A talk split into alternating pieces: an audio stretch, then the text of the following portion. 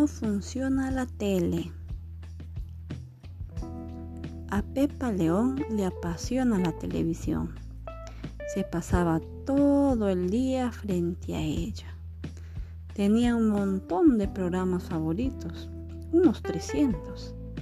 Le encantaban los programas espaciales como el Capitán Acer, Láser del Planeta X, el gracioso programa de animales Chancho Charco o Chucho Chichu. En realidad a Pepa León le gustaban todos los programas de la televisión. En su mano derecha, Pepa León sostenía el control remoto de la tele. Era la mano del pulgar rápido. Nadie podía hacer clic a la velocidad que lo hacía Pepa. Pepa León no tenía amigos, tampoco los necesitaba. La tele era su mejor amiga. Le hacía compañía durante las tormentas y la mantenía calientita en las noches de invierno.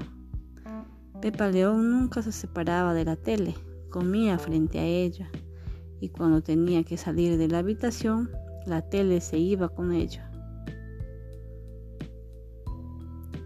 La tele estaba encendida día y noche. Pepa León dormía encima de ella y mientras dormía sus sueños estaban interrumpidos por pausas para los anuncios. Pepa León tenía un perro llamado Barriga, pero Pepa no tenía tiempo para hacerle caso. Barriga hacía todo lo que se le ocurría para llamar su atención, pero no le servía de nada. Una mañana, en cuanto Pepa León se despertó, se dio cuenta de que algo andaba mal. La pantalla de la tele estaba fría y negra. ¡Socorro, barriga! clamó Pepa León. Me estoy perdiendo mis programas de la mañana. Tocó todos los botones del control remoto. Sacudió la tele, pero nada. ¡Socorro! repitió Pepa León. Llama a los policías, llama a los bomberos, llama a los carabineros. Barriga consideró la situación durante unos momentos y enseguida se dio cuenta de que había llegado su gran oportunidad. Barriga comprobó todos los tornillos y oprimió todos los botones. Dio la vuelta a la tele y tanteó todos los cables. ¿Qué te parece? preguntó Pepa León. ¿Es grave? Tienes que ayudarme. Barriga buscó un periódico y señaló un anuncio. Taller de reparaciones, exclamó Pepa León. Claro, seguro que allí pueden arreglarla.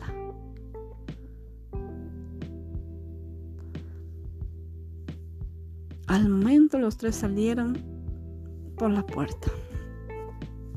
Pepa León miraba a su alrededor mientras andaba. Todo le parecía demasiado brillante y lleno de colorido estaba tan acostumbrada a verlo todo en una pantalla.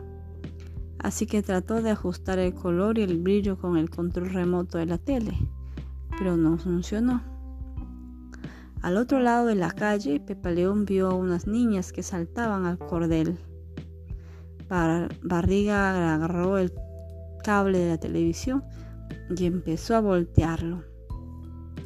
Pepa León saltó el cordel entre sus dos amigos. Pepa León miró su reloj. En unos minutos va a empezar. Tenemos que llegar al taller de reparaciones. Los tres subieron hasta lo alto de la empinada cuesta y cuando llegaron al otro lado, la tele empezó a rodar sola hacia abajo. Al principio Pepa León se asustó un poco pero enseguida dejó de preocuparse por la tele. Se subió encima. Se estaba perdiendo su programa, pero sabía que había otro mejor en un par de horas. Cuando llegaron al final, llegaron al escondite. A Barriga le fue facilísimo encontrar a Pepa León. Después hicieron un volantín. Pepa León miró otra vez su reloj. Se estaba perdiendo el admirable almirante. Pero, tan, pero todavía no podía volver a casa. Por la tarde se fueron al lago. Barriga enseñó a Pepa León a nadar estilo perro. Luego dieron una vuelta a la manzana y volvieron al lago para pescar. Y dibujaron un rato en la acera. Y fueron a la biblioteca pública y estuvieron leyendo libros interesantes. Pepa León estaba agotada. De repente Pepa León cayó en la cuenta de que se estaba haciendo tarde. Tenemos que ir a la tienda de reparaciones, exclamó. Pero cuando llegaron la tienda estaba cerrada. Barriga pensó que Pepa León se iba a poner furiosa, pero solo dijo, bueno, pues ya volveremos mañana.